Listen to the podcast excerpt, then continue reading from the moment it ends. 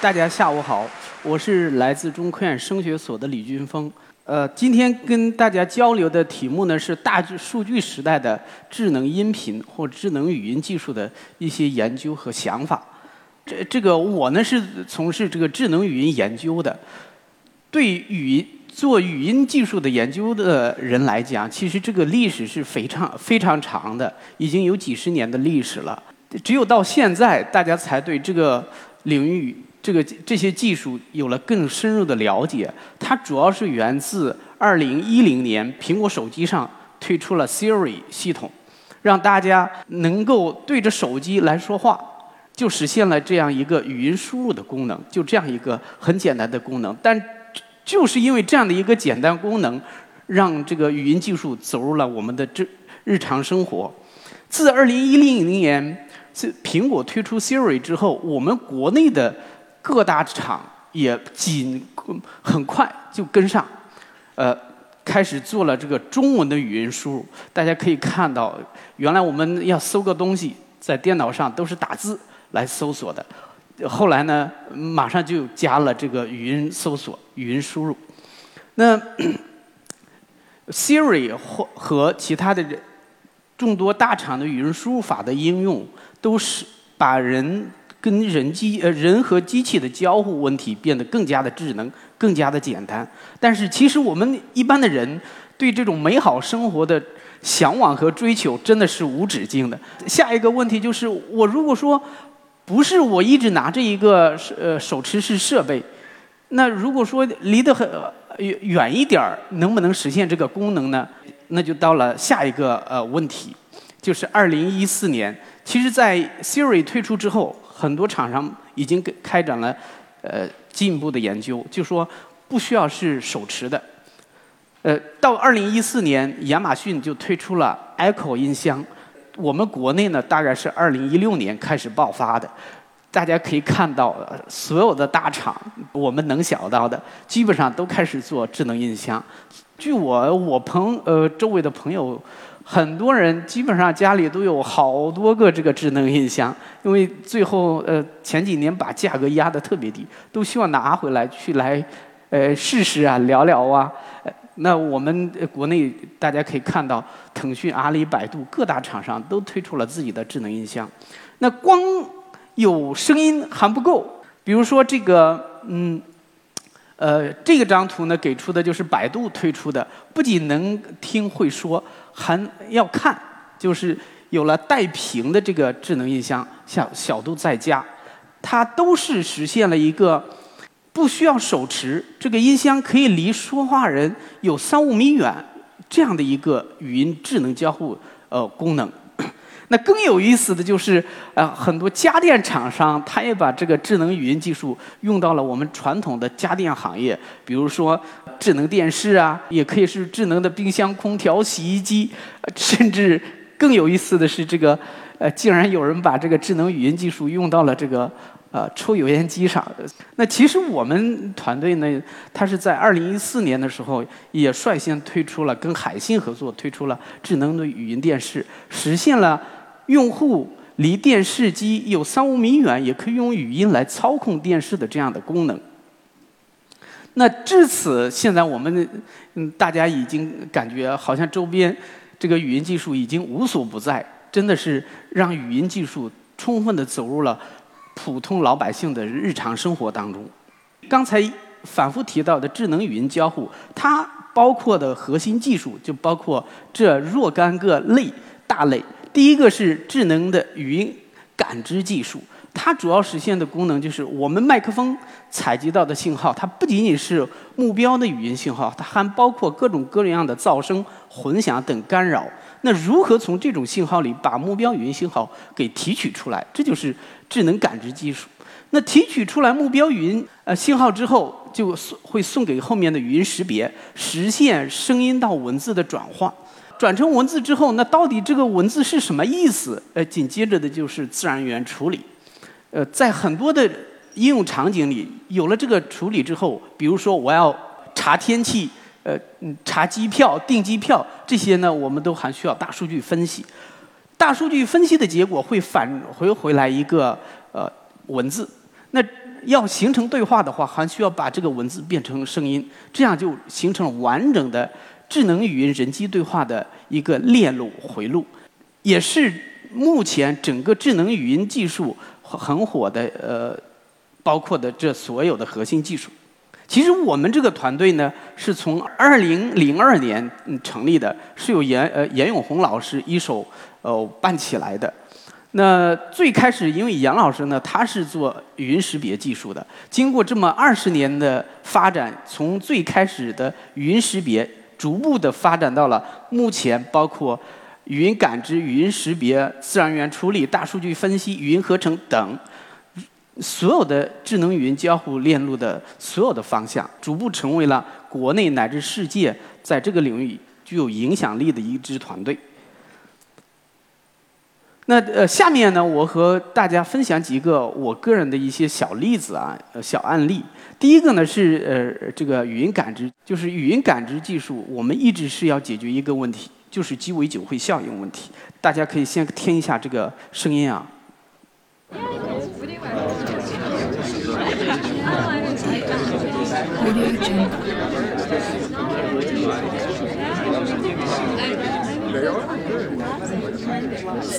在这样一个很嘈杂的环境当中，对我们人类来讲，我们是 还是比较容易呃关注到我们想听的一个人的说说话呃话音当中的。但是如何让机器能够呃自动的关注到某一个声音，或者把某一个想感这感兴趣的声音提取出来，这是还是非常难的。即使到今天，这个问题都没有很好的被解决。不是说这个问题不解决我们就不能用，那比它稍微容易一点儿的，即使在很多噪声环境下，那我其实这种情况更多。那我们再听一个这个噪声环境的，让我们这是这个麦克风是采集到的声音，它有呃有很多这个噪音。那我一个问题就是如何把噪音去掉，而不影响这个目标的信号。那我们经过人工智能之后。罗巴伊纳，大家呃可以看到，利用现在的人工智能技术，我们基本上已经能把这呃很多这个噪声给处理掉。那它的应用呢，一个是这个语音会议系统。大家知道，疫情之后，那很多开会已经都改成了线上的会议系统。在这些所有的会议系统里，这些这个技术是必须的，是刚需的。另一个应用场景呢，就是助听器具，呃，主要是助听器和人工耳蜗这两大类。就在这儿呢，我给大家分享一个我曾经亲身经历过的一个小的故事啊。几年前呢，我们和这个一个呃大的巨头的这个助听器公司合作，当时呢，我们是做了一套这个降噪算法放在这个助听器里的。那 因为到做了很多研发之后，到最后一步就是做临床。做临床是在北京的医院做的，那个。他要呃招募了二十一个病人，嗯病人呢要来医院嗯好好几次。第一次呢是要来取他这个耳膜，取了耳膜之后，我们就会给他定制助听器，然后定制完了呢就把原来的算法放进去，让他回家哎，并且会发给他一个问卷调查，回家去看他效果怎么样，让他来进行评价。那。一段时间之后呢，他要再回来，再把我们的算法也放进去，在同样的场景再来进行评价。那其实这个时间跨度是非常大的。那我自己呢，也去过几次，但是一般的很多的时候是学生在这儿负责接待啊，呃，在做这个事情。但即使在我去的这个有限的次数里，我正好接待到了一个老大爷，呃，家里住这个北京的西红门。就南边那儿，他当年是七十多点儿，他原来一直戴助听器，用了我们那个助听器之后，他有第二次再去的再去的时候呢，他就非常激动，嗯，我都不知道怎么表达，他就告诉我，他戴上这个助听器之后，他可以看新闻联播了。原来他一直戴助听器看新闻联播，他听不懂，听不了那个新闻联播的那说的话。就用了我们那个之后，他他非常激动。其实我就非常感动，也很欣慰。我们做的一个东西终于能帮到哦呃他们了。嗯，那另一个比较有意思的，前几年其实一个朋友啊去找过我，他说他呃他们呃要做一个事情，就是做二次元。他跟我说二次元的时候，其实我都感觉挺不好意思，我都不知道什么叫二次元。他说将来这个年轻人的社会就是二次元的，呃，但是这个二次元有了这个呃形象，现在的话就是这个虚拟主播呀，很多很火了，当年都没有的。那需要这个给这个形象配上声音，配上声音的话，呃，其实都不是录的，都是计算机合成出来的。那这儿呢，我给大家放一下这个目前用了人工智能技术之后，现在能做到什么样子的？先跟听听这个男生。他可不相信别人也会有龙剑古戒这样逆天的法宝，就算在修仙界，龙剑古戒也是顶尖的法宝之一。一出现就会引发各方势力争抢，这是一段。那呃，第二个是呃，还是他的这个。他可不相信，别人也会有龙剑古戒这样大家可以听听这两段声音，哪一个是真正录的，哪一个是龙剑古戒也是顶尖的法宝之一，一出现就会引发各方势力争抢。那我我不知道大家有个感觉没有？哪一个是这个？呃呃，真人的哪一个是录的？看看答案。其实大家呢会发现，现在计算机这个 AI 技术做语音合成做的已经真的是惟妙惟肖。那下面呢，我就更更快一点。宝家的内脏受伤极重，要是只伤了脾脏，估计医生早就摘除了事。宝家的内脏受伤极重。要只是伤了脾脏，估计医生早就摘除了事。大家可呃，其实可以看到，这 不管是男生女生怎么合成，它在这个合成的音质还有韵律等方面都非常的逼近。这是语音合成，当然这个合成呃越逼近也呃会带来另一个问题。那下一个问题是什么呢？我们看看这一段声音。打算败中取胜，歘的一刀。于德鹏乐了，嘿，你说怎么样？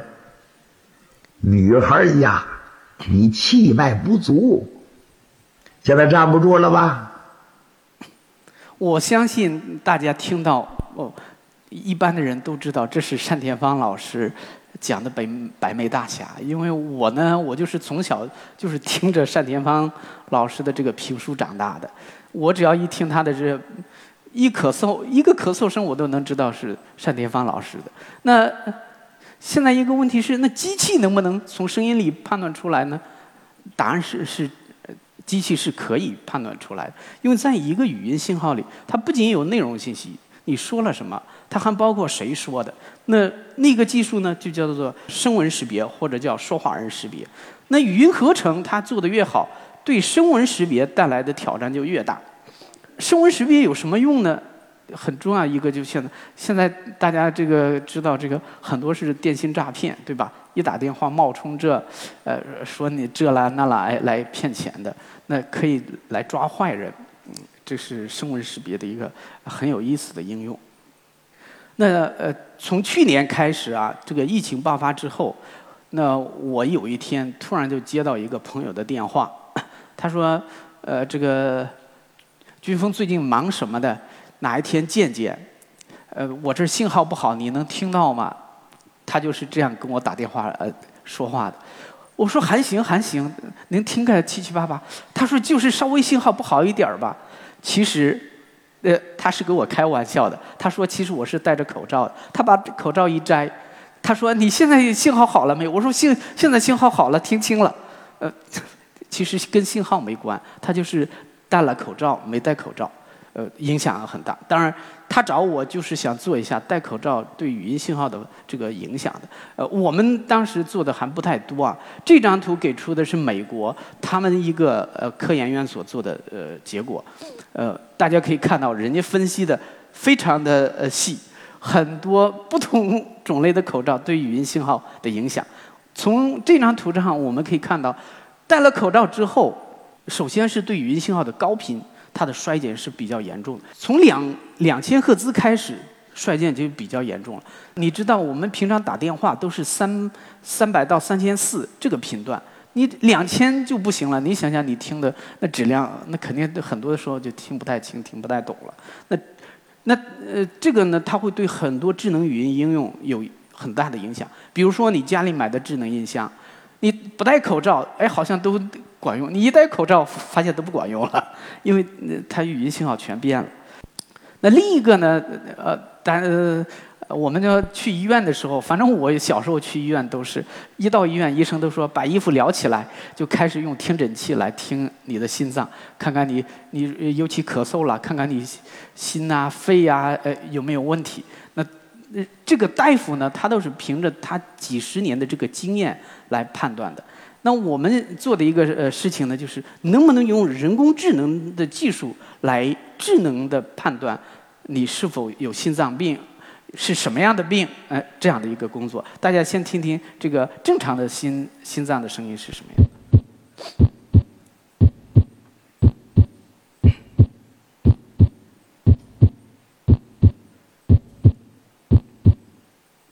这是正常的。那有有问题的，呃，是后面两个。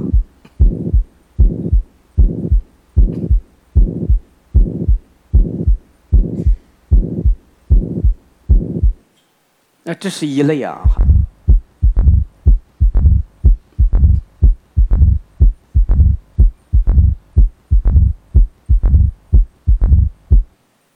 所以从这个心听声音就能，医生也是这样判断的，他声音变了，他就呃心脏可能有问题了。那我们只不过是用现在的 AI 技术来对这个呃医生的这个经验进行量化。来做了一套这个智能化的新的诊断系统。最后一个事情呢，是真是去年我自己个人没事的时候一直在琢磨的一件事情。这个就是跟这个抑郁症相关的。为什么呢？因为去年呢，我一个朋友啊，突然抑郁了。本来我不认为他抑郁，我一直以为他是不高兴、不开心，不开心几天就拉倒了。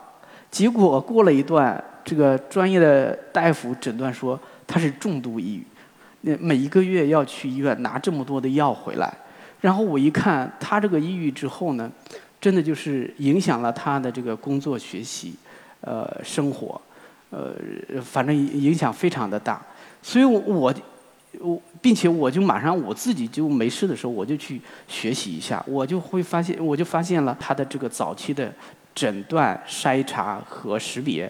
做这方面的确实做的还是很不错的。那我的一个想法就是说，那我们是把他诊断出来了，他有病，那怎么治疗呢？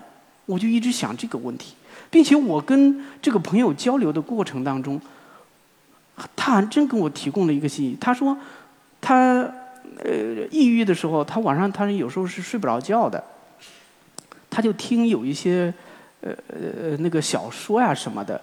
呃，有一些声音对他是有缓解作用的，因为我一想，我就是研究声音的，对吧？所以我就马上就联系了北京一些这个大夫啊，呃，相关的科研人员，我就带着这哥们儿呃跑了几个医院，专门做相关的这个专门的地方。其中在某一个呃医院啊，人家是专门有这个呃诊室啊，他有各种各样的乐器。嗯，到那儿，因为我去了，他就把所有的乐器都搬出来，让他试了一遍，呃呃，哪一种声音对他有一种舒缓、疏解的作用？当然，我相信这个是在整个抑郁症的治疗、呃康复过程当中，只有声音也许是不够的，呃，还需要其他的手段。但是在声音在这个整个过程当中也起一个非常重要的作用。那我现在一直想的问题就是，能不能哎，先是我呃用多模态的信息，哎，对它进行初筛了之后，最好用人工智能的技术能给它做出来一个定制化的康复呃康复治疗的方案出来，哪怕是我们声音的也行，来帮助这个呃。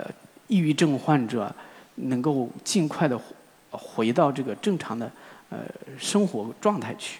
好，我的汇报就到这里，谢谢各位专家。